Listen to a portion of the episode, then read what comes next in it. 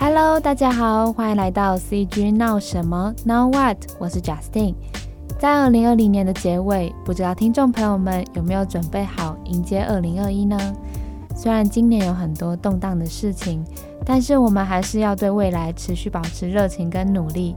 对于我来说，准备好二零二一年的日历，就是迎接新的一年仪式感其中的一种方法。讲到实现日常生活的仪式感，不论是搜集美食清单，还是在享用美食前拍下照片，这都是非常疗愈的过程。小编没想到有一天可以看到日历跟美食的结合，那对于像是同样有选择困难症的人来说，也是提供了一个啊每天要吃什么一个非常好的灵感推荐。这一集 Podcast 我们很高兴可以邀请到。在泽泽募资平台成功达标的专案，二零二一最有台味日历，三百六十五天台湾美食日历背后设计团队飞行模式，在这个日历里面，我们可以看到每天有一道精心绘制的美食，无论是珍珠奶茶、臭豆腐等经典台湾小吃，全部都收录在这本日历中。我们会来邀请设计师 T 七来分享，他们是怎么打造这本可爱又美味的日历呢？说到美食，就要来讲到我们这一期 In CG 杂志不存在的料理盛典，打造次元系美食也正式出刊啦！喜欢美食的朋友们可以关注一下，各大书店跟博客来都有贩售哦。废话不多说，我们就来今天的 CG Now 什么吧。大家好，我是飞行模式琪琪，是一位插画师。那三百六十五 days 台湾美食日历，所有里面的美食都是我画的哦。在包装的部分，那个。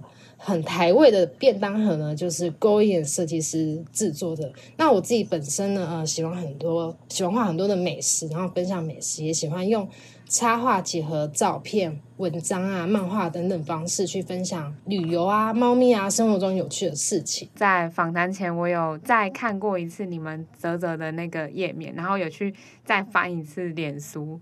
我发现就是七七你在第一看好像是美食版常驻发文哦，对，有点不好意思，对，嗯，我在那边也蛮常发一些，就是就几乎都是美食或者是旅游相关的哦，有看。到你去很多国家、很多地方吃的各式各样的美食，对，乱七八糟的东西。嗯，对，就是因为这个 project，然后又看到你本身有做其他的创作，我还蛮喜欢在那边分享一些各式各样的美食，或者是出去玩的东西，因为嗯，其实网友给我的回响有时候都蛮有趣的，哦，就是反应会蛮有趣的，对，哦，对，就是相信这次的。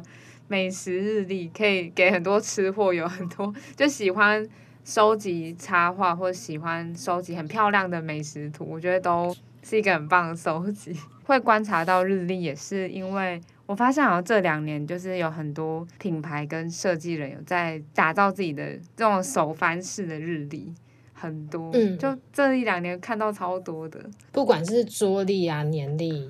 然后日历都有很多很多，哦，对，因为我们讲日历的张数又这么多，那应该是一个非常辛苦的过程。嗯，真的是蛮辛苦的，因为一开始的时候，其实我是我是看到我家楼下就是有那个有一份那个以前不是。旧的日历，它上面都会有一些水果啊、菜肴啊那种翻的那种日历。哦，对。然后我就想说，哎，这种日历越来越少了，那居然现在还可以看到，而且就是现在的日历都是比较那种电子版的，嗯，就会少那种期待感。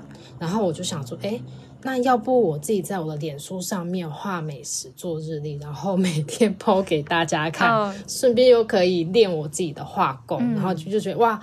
一举很多得，然后所以就其实是有这样的契机开始画美食的，算是生活周遭想说，哎，贴近每天的生活，然后又刚好七七你又很很喜欢画画，那所以想说，对，就打造一个吃货的美食日历。对，我就这样子，就是想说啊，那我真的就是每天都 po 给大家，然后我就自己挖坑给自己，就从二零一八年的一月一号开始。嗯每天就是 po，然后就连续了三百六十五天。哦，每天都是这样子一直 po 一直 po 在上面。因为其实，在画的过程中，就会听到朋友就说：“哎，你你这个啊，什么时候要出啊？然后这个好像好像出成日历很好啊，好想要啊，就在那边敲啊。嗯，然后结果是到去年有一个时间就开始，哎，居然相就开始相信他们了，就觉得说，哎，他如果做出来，好像他不只是一本日历，哎，他他有三百六十五道菜，每天都不一样，那就会很有饥饿的期待感。嗯，那你。今天不知道吃什么话，你就翻一下就可以决定了。再就是说，他如果送给外国人，好像当伴手礼也是一个非常好的选择。就觉得哇，好像好处一举有很多得的感觉。哦所以就想说，那我就试着把它真的做成日历好了。嗯，在投入的过程、执行的过程的时候，勾彦就也加入他的想法，他就觉得说，哎，美食日历它应该要有一个他自己的包装，要融合在地，就是我们台湾的时期文化的一些元素。他希望它可以就是有一个收藏跟展示的功能，让整个。作品会更有意义跟价值。那这个包装啊，它也不会说变成说，哎，你只是装而已，你拆了就丢了，你其实是可以保留的。嗯，那所以我们就把，呃，我跟他的两个这种想法跟设计加起来，我们就就是现在我们大呃给大家看到非常有台味的三百六十五 days 台湾美食日历哦，就是这样来的，好 有趣。嗯，再看你们在泽泽专案页面上分享的。影像，然后我就在想象说，就是如果又是吃货，然后又很喜欢收集的话，那把日历撕下来应该也很舍不得丢吧？过往的概念都是我们以前小时候可能就把日历撕下来，然后在后面涂鸦，可是这个完全就也不会想丢诶，很值得收藏。对，就是一个生活的记忆。其实你讲的这个，我们我们在做问卷的时候，也有一些网友跟我们讲这个东西。虽然说我们有一个，我们日历有一边是可以给你收藏的，嗯，但是我们呃确实也有在想说，诶，其实很多人喜欢写一些小小的东西，就是记录。嗯，或许未来就是也会想说要怎么去开发这一个部分。那当然，我们还是有位置让他可以去记录一下，画一些小东西的，或是背面也可以的。哦，是收集了这么多三百六十五个食物，觉得相信就是七七你在选择要放入什么样食物。台湾那么多厉害的小吃跟美食，应该你有做过一连串的筛选。一开始画的时候，其实没有。特别想那么多，就是把它写出来或什么，我就是想到什么，今天吃到什么，oh. 我就画什么。或是 今天的天气啊，今天什么节日啊，诶，有有哪些食物特别，就是你会想到要去吃的，你就画。那后来久了，就发现说，诶，我需要记一下，不然的话会重复画，或者是我赶图的时候呢，浪费太多时间去想说啊，我下一张要画什么。嗯，所以我就会开始就真的会有那个。你说的那个小小的一个清单哦，对，是，嗯，那在画的话，就是因为我们知道台湾美食的东西有这么多，那你在画的时候，应该想必也要找那种大量的参考图，或是就是自己以前吃过的照片去画你的这些食物。嗯，就是除了自己可以脑补画出来的美食。我们画的时候，其实最需要就是美食的照片，因为你必须要去观察食物的造型、颜色、肌理，而且最重要的是你要怎么画的，让大家看起来哇，好勾引人啊，好想吃的这种感觉。嗯，所以我自己会去拍很多的美食照片，那也养成了我在吃饭前呢，我先拍食物照的这个坏习惯。嗯、对，我就会累积很多很多这样的素材。那另外就是我会不停的去去关注一些美食的消息，补充一些自己不太知道的美食。哦，对，因为其实也是想到我们这一期杂志不存在美食有关这一期，然后那时候我们的设计师也有画我们自己的插图，然后他那时候也是一边画，然后一边盯着参考图片，然后说他就画到一半就说：“哦，肚子好饿。” 但七七，你画了三百六十五张，我觉得那过程应该就是一直在跟美食、跟美味在挣扎。对，我可能会比较没有他那种画的饥饿感，因为我其实那一整年，我每我当天就要把那个日历给 po 出来了。哦，那你不可能每天都固定的时间在那边画，你总是有些时间是不能画画，你要囤画。然后去排程。嗯，所以有时间画的时候，我就会拼命的画，然后拼命的累积，然后饥饿感就会变紧张感，所以就不太会有那种饥饿感。哦，哦对，有点转化的感觉。对，已经变转化掉了。哦，呃，我们前面有讲到说，一开始其实是从你的算是想要跟朋友们分享这种角度出发，然后慢慢的一些契机下想说，哎，那不然可能就是采用日历的这种出版形式。那后来是怎么想到说，因为我有看到现在市面上有很多日历是，就是他可能直接做直接贩售，那又是怎么想到说可以到啧啧这样的募资平台去去发案，会想问这个问题的原因是，因为我觉得现在有很多设计师，他们想要把自己的作品融入到实体的商品的话，其实这转换的过程也是一个很值得分享，就是想说请七七分享一下。哦，对，其实我后来因为我有去摆摊或是出去接触一些人，他们其实就对我们进去折折这件事真的是还蛮好奇的。嗯然后也会问我们说：“哎，里面是怎么运作等等的。”对。那其实我们一开始其实也是去年年底的时候，然后勾研就直接把气化，就是我们这个日历台湾日历的气化，那根本连就只是一个三 D 的模拟图，嗯。然后还有一些文字内容，然后寄给泽泽。没多久，泽泽就欢迎我们去去上面就是募资。然后我们其实对这件事也很惊讶，因为我们不知道说，哎，我们的东西居然他们还没有看到成品，但他们很有信心，对我们东西很有信心，就让我们蛮惊讶，也蛮蛮惊喜的。对。然后，所以我们就这样进入了泽泽募资的平台。但是在过程中，其实我们很多都是不知道要去。怎么走下一步的，也也真的很谢谢，就是泽泽的窗口，他会有有窗口对我们，他会帮我们，像就是那个韩云小姐，她她其实帮我们很多，从一开始要怎么做，我们下一步要干嘛，然后要怎么。准备东西那时辰啊，要怎么说，他都会帮我们，就是说，然后帮帮助我们。尤其他们又还在台北，我们就常常就是台北、台中远端的，嗯，去更新一些，或是就是一起去合作一些事情。这过程其实也蛮蛮难的，让我觉得不是想象中大家对于募资好像放上去，然后开始卖钱，然后开始诶过了这个门槛之后，就开始哇赚钱的感觉，不是完全 不一样。它里面非常非常的复杂，有大大小小的事情。比如说，就是说我们整个是从零开始，你要边走边看边学，尤其你要去看那些已经在上面的一些那些日历，你会去这些前辈都是你学习的一个对象。那你要你要开始还要去做你的产品，做完产品担心你的产品的。商品要拍摄，要要怎么拍摄？拍摄完要赶上线的作业，嗯、然后呢，要担心，哎，那么达标，那上线里面还有大大小小的推播啊、新闻啊，你要自己去做，自己去编稿，自己去排版等等的，那时间安排，那最重要还有是钱，因为你做东西一定要有成本，你一定要先付出，那你这成那钱要从哪里？从哪里生出来，这也是一个很重要问题。嗯、那有了钱，你要怎么安排？你要怎么去争取你的曝光机会？其实就是好多好多，还有出货什么，我就觉得哇，我们两个真的是真的是遇到非常非常大的一个挑战，在在这条路上面。哦、所以，但是我还是非常鼓励，就是想创业的，或者是你是学生，你有很好的产品，你有很好的 idea，你想要试试看，你可以去找。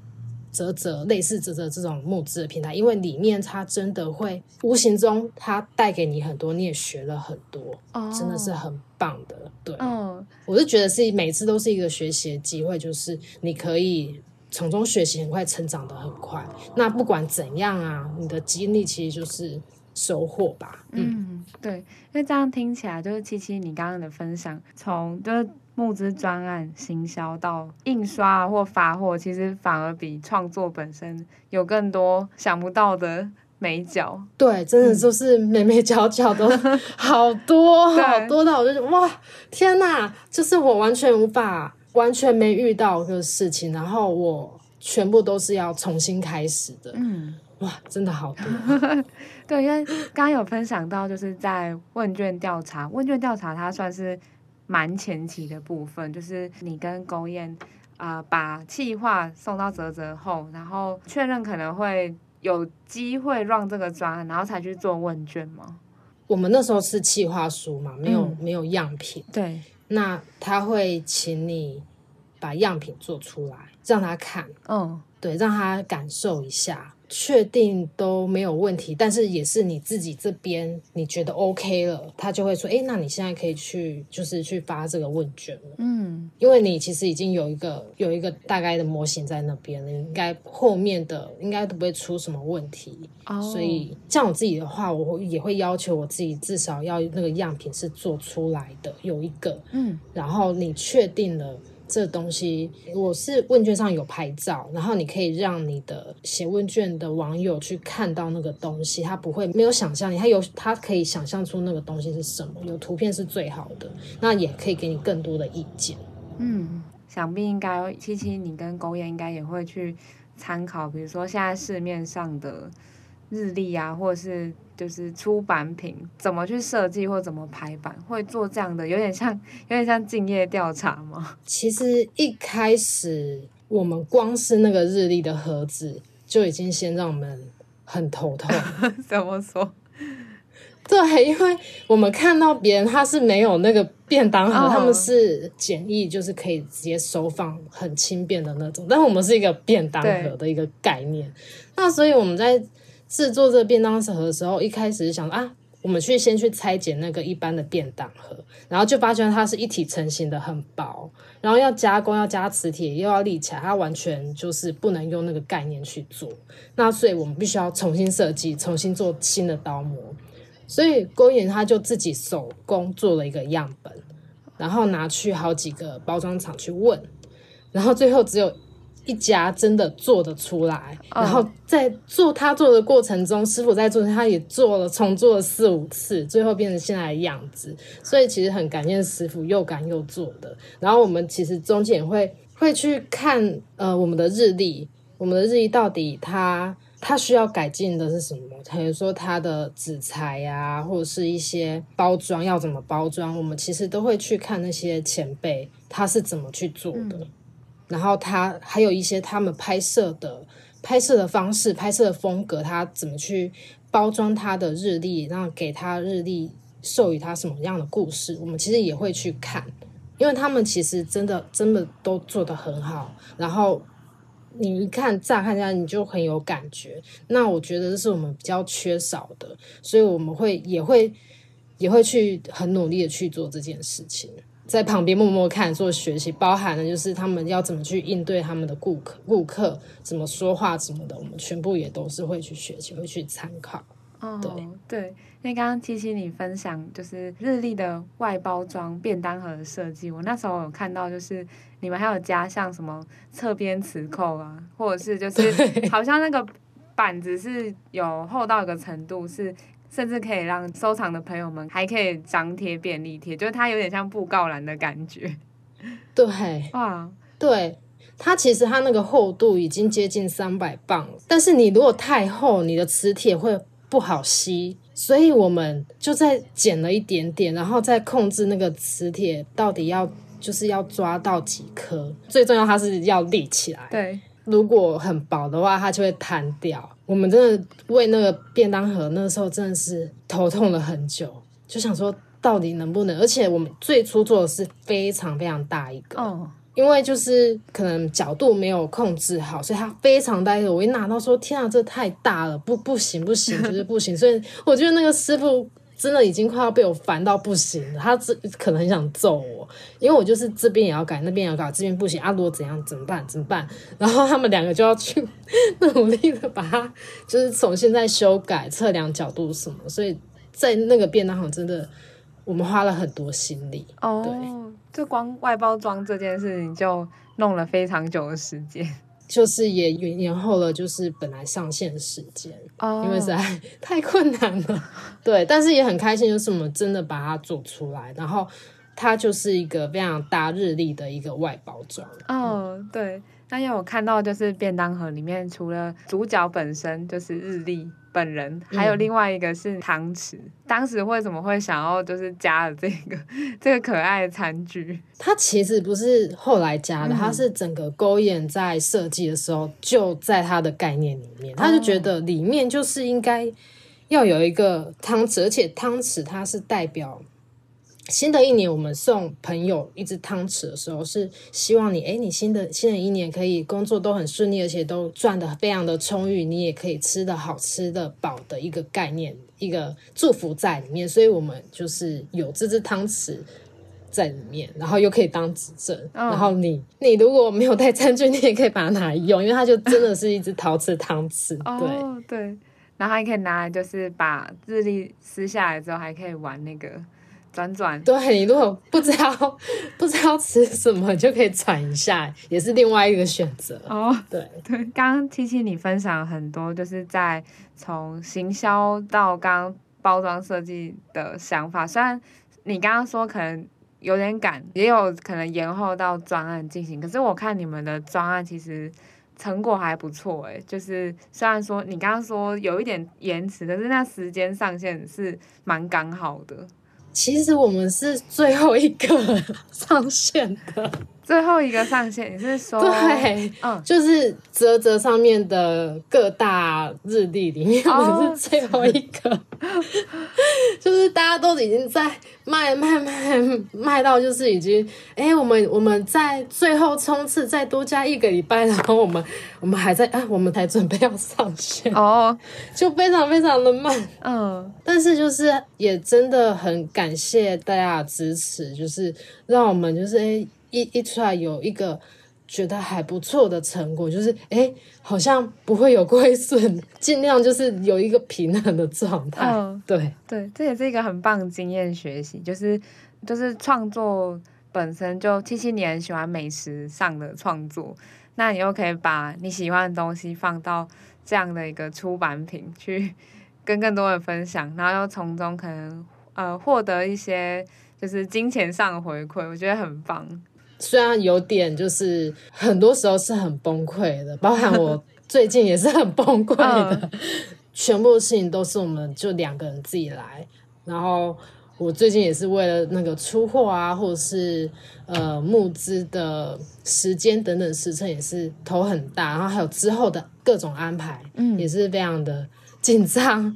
对，但是就是还是很开心能够去完成这样的一个作品，整个过程看下，我觉得是非常非常值得的。就是不管你呃到底是成功还是失败，我觉得学习到东西是最主要的。失败，那就再调整，再重新再来。就好了。对，现在最近应该是在忙，就是有看到你们分享是最后进印刷厂的部分，然后跟包装。哦，我们也好赶，我们真的太赶了，就是，呃，就是印刷印刷公司那边呢，其实就是看色，所以我们就是，嗯、我就很怕那个颜色跑掉。哦，对，我就非常非常担心。虽然已经之前有印过样本了，但是我们是那个是数位印刷，但是你后来的真的是到工厂的。印刷跟数位印刷是多少有一点点差别，它的颜色会稍微暗一点，所以我会很紧张。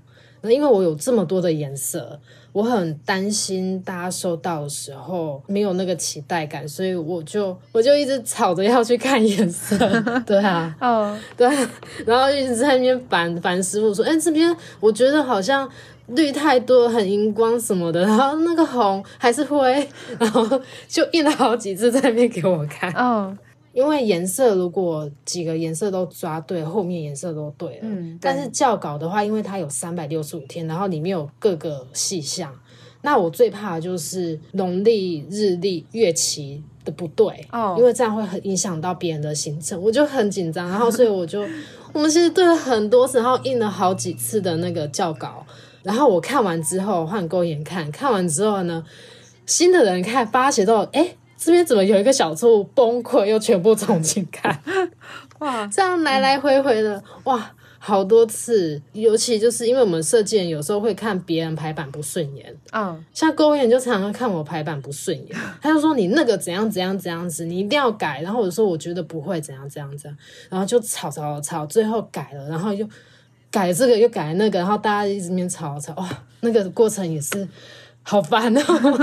虽然说这是一个很紧张、刺激的过程，但是最后我们支持这个募资专案的朋友就可以赶快拿到这个年龄，然后开启明年二零二一吃货的一年。对，我我现在很紧张，是很多就是网友购买者会说，哎，你们什么时候出货？你们什么时候出货？可能就要回答那个，呃，我们大概什么时候出货？然后给自己跟给他精神喊话一下。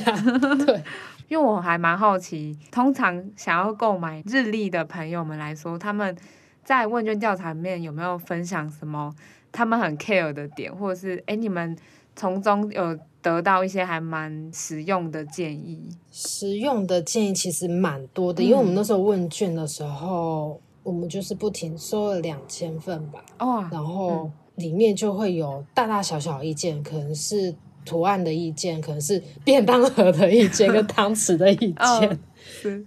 对，但有些人会觉得说，呃，不需要那个便当盒跟汤匙，但是我会觉得。它就是整体，它就是一个台湾文化饮食的一个象征，嗯，所以它必须是一起的，它才会有很大的意义，才会有那个文化的价值在。所以在这部分，我会呃希望给更多人去展示，然后去了解到我们想要传达的这一块。那除了这个之外，还有很多人会就是建议我们去。做一些教具类的，或是呃开发其他的商品，嗯，oh. 我都觉得都是非常棒的一个意见。嗯、那可能我们现在资源有限，没有办法就是去执行。可是到可能到未来有一个时机到时候，我们就可能会去实现。因为每一个我给我们的意见，我们都会收藏起来，从他们意见当中也启发了很多想法，也有发觉说哇，我也好想去做哪些事情。希望能够之后有很好的资源跟发展，可以就是让我们去做这一块，就是更多的事情，oh. 然后给大家更多的很好的设计跟创作。嗯，oh. 所以就是呃，美食日历会是一个开头，然后你们可能之后会再去挑战不一样的形式创作。我们其实这阵子就。因为我们都会不断的讨论，说我们我们可以做什么，我们诶好像可以想到什么就会讨论，所以现阶段其实已经在想明年的东西了。嗯，对，哇，希望就是能够带给大家就是不一样的商品，不一样的体验，就是可能明年会再去挑战二零二二的版本。对，有可能会 就是又是不一样的东西，也说不定。因为我觉得资源收集上以募资平台这样的形式，就是。可能创作者往往都会比较不太知道怎么去包装跟行销自己，就是我觉得七七你跟勾艳这次从募资专案过程中一定学了很多。哦，对，我觉得资源有限嘛，然后不懂得又非常非常多，就是一个小白的两个人，然后进出进入了这个领域里面，所以就是很多东西都要去努力尝试。嗯，那我们有发觉到说，其实曝光真的。很重要，就是我们除了设计或是创作的，你要不断的去把自己的创作精进之外，你也要真的必须去学一些行销，然后努力的去看。去学，因为它变化的很快，就不会说，哎，你可能就局限在你只有创作，但是你的作品没有办法被看见。其实我们是非常需要被看见的。那同时学这东西，自己努力去学，或是去找机会学，我觉得真的是非常重要的。抓到一点机会，就可能就是一个很好的开始。我之前跟就是其他创作朋友在聊，他可能是比较资深的前辈，他说他二十年前刚出来的时候，觉得就只要用心创作就好，可是现在就觉得好像连创作者都要把自己当做一个算是 KOL 或者是布洛克在经营，就是你要跟人不断的去做社群对话。对，没有错，这样子的话，他们才会更了解你，更认识你。所以就这一块也是我一直努力去学习的一块，因为其实我觉得自己也是学的其实不怎样，然后碰到这一次，真的发觉到说哇，很多东西跟我想的不一样。很谢谢，就是泽泽给我们这个机会，然后让我们去发掘到这么大的一个世界。对，在访谈前，你有聊说勾艳在专案的角色，他是包装设计，就外面便当盒跟里面怎么呈现，算是互补的角色。对对，然后就想到，那如果是自己想要把自己平面的画作做成日历的创作朋友，那你觉得有什么东西是，比如说可以点一下他们说，可能没有你们想象的这么的 简单？哦，有一件事是我没有想过的。嗯、哦，是我一直觉得印日历这件事，金额上面不是一个问题。哦，我在以前就是在最初在二零一八年还在画的时候，其实就有印问过印刷厂，然后印刷厂就是说，就说你要印日历，你知道那个价格很贵。嗯，我不知道。哦、然后，然后他。告诉我那个金额，我真的也是吓坏了。哦，是，但是我没有当一回事，我就是问完就忘了。哦，然后后来我真的要做的时候，我发觉到真的非常非常的贵。哦、也许这是有些人会选择做月历的一个部分，嗯、就是因为日历它如果是彩色印刷单面的话，就有一定的成本了。但如果你是双面的，就是 double，、嗯、那你的纸那个日历的范围越大，那个就越贵。有些人会选择，就是他可能是白描的方式去做他的日历的选择。哦，oh. 我觉得这也是很好的一个方式，或者是你可以去想一下，就是诶，你有怎么样的方式可以去达到你的效果，然后又减低你的成本。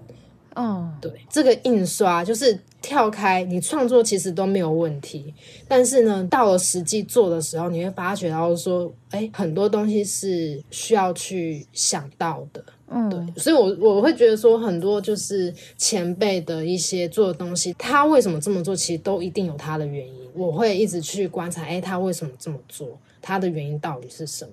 哦，对，比如说刚刚讲到印刷的层面，还有跟可能创作者在做设计的时候，就是好看跟要把它结合到实体的物品上，其实它还有一段距离。对，有一段。